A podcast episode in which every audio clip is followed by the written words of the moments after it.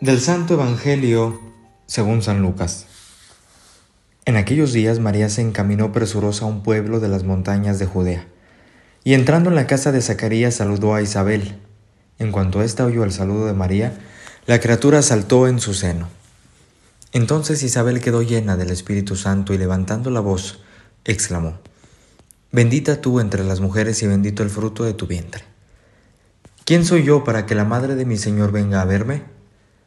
Apenas llegó tu saludo a mis oídos, el niño saltó de gozo en mi seno. Dichosa tú que has creído, porque se cumplirá cuanto te fue anunciado por parte del Señor. Entonces dijo María, Mi alma glorifica al Señor y mi espíritu se llena de júbilo en Dios mi Salvador, porque puso sus ojos en la humildad de su esclava. Palabra del Señor. ¿Qué tal? Los saludo con mucho gusto a todos. Yo soy el Padre Néstor y vamos juntos a compartir eh, esta pequeña reflexión el día de hoy, lunes 12 de diciembre, que creo que está por demás decir que celebramos hoy, ¿verdad? Esta fiesta que llena de orgullo a todos los mexicanos y que de alguna manera en esta imagen, en esta vocación eh, de nuestra Santísima Madre bajo el nombre eh, de Guadalupe, el pueblo mexicano supo encontrar ese refugio maternal donde sin duda alguna muchos de nosotros el día de hoy, y no solamente el día de hoy, sino durante eh, todos los días del año, la reconocemos como esta Señora y Madre nuestra, Madre del verdadero Dios. Y cómo no eh, tocar un poquito este, este punto de esta imagen que resulta eh, tan mística, ¿verdad? Que resulta tan impresionante y a la vez eh, llena de ternura y de también que proporciona a todo aquel eh, que ferviente y fiel a, esta imagen pues encuentra ese consuelo maternal. Cuando eh, fue la conquista de México, este punto histórico que ubicamos dentro de nuestro país, pues sin duda que para algunos del tiempo fue algo que causó eh, mucha controversia, eh, desequilibró todas sus estructuras, tanto sociales como religiosas que ellos vivían, y se sintieron evidentemente un pueblo ultrajado, un pueblo que de alguna manera necesitaba ser consolado porque ante aquellos que llegaban del otro continente, que eran totalmente desconocidos y ajenos a ellos, tanto en la forma física como en la forma de pensar, parecía, ¿verdad?, que inquietaban sus corazones. Y es en este año cuando eh, nuestra madre, bajo esta advocación, se aparece en el año de 1531, diez años después de, la llegada de los españoles a México, empiezan estas apariciones, estas famosas cuatro apariciones eh, en el Tepeyac, un lugar que ya desde la época prehispánica pues había sido un centro de devoción religioso ¿no? para todos los habitantes de esa zona del Valle, del valle de México.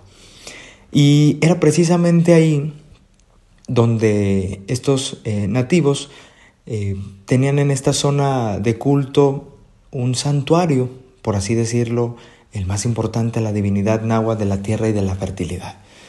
Es en este lugar y en este contexto donde estas apariciones tienen su origen.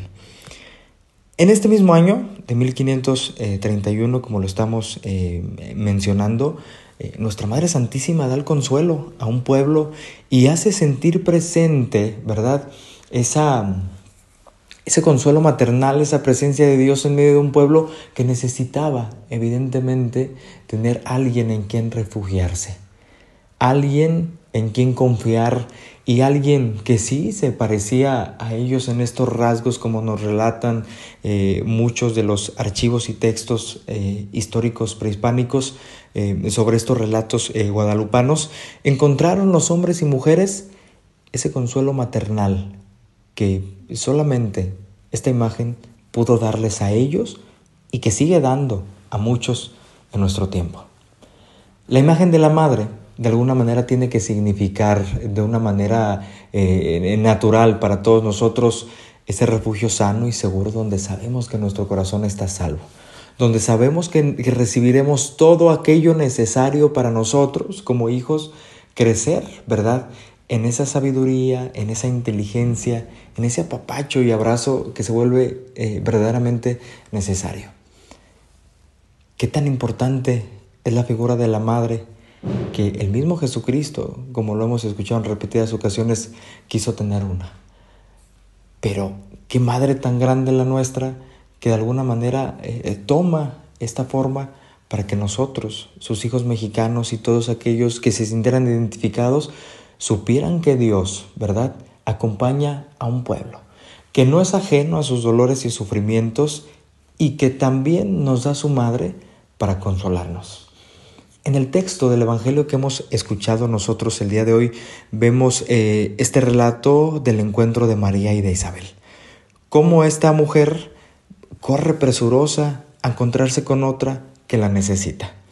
Cómo esta mujer, la llena de gracia, ¿verdad?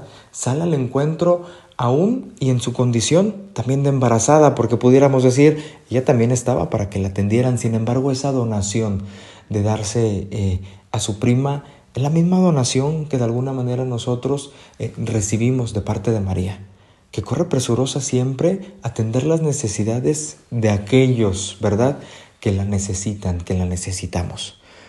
Santa María de Guadalupe, como nosotros la conocemos y la invocamos en esta solemnidad, festividad que tenemos el día de hoy, 12 de diciembre, tendrá que ser para nosotros eh, como en aquel tiempo, para aquellos hombres y mujeres eh, de nuestro México prehispánico, ese consuelo seguro y maternal. ¿Qué tendremos que agradecerle a nuestra Madre terrena? ¿Y qué también tenemos que agradecerle a nuestra Madre del Cielo? Sin duda alguna, que este misterio de contemplar la maternidad de María, de hacerse una de nosotros, para saber que está presente y que no olvida a su pueblo, que no olvida a los suyos, tiene que de alguna manera en este tiempo especial de Adviento en el cual estamos invitados a, prepararnos con alegría, con esperanza, con gozo al nacimiento de ese hijo, que incluso en esa imagen, pues ya ahí se muestra presente eh, esta figura de una mujer encinta, nos trae esa buena noticia, nos trae esa esperanza, nos trae ese libertador. María se convierte en este sagrario por, excelencia que nos trae a todos a su Hijo Jesucristo. A través de María podemos ciertamente llegar a Jesucristo. A través de María podemos, eh, ¿por qué no?, eh, convertirla para todos nosotros en una intercesora real de nuestra patria, de nuestros pueblos, que lamentablemente en ocasiones tan dañados y tan lastimados, tan fracturados en, muchas eh, de sus dimensiones y realidades sociales y religiosas, están y estamos buscando el consuelo. No olvidemos, hermanos, en este día eh, poner delante de nuestra Madre Santísima eso que tal vez entristece nuestro corazón e inquieta nuestra realidad. Que hoy, como ayer, Santa María de Guadalupe nos dice, ¿no estoy aquí, que soy tu madre? Esto es Jesús para los millennials. Nos escuchamos. Hasta la próxima.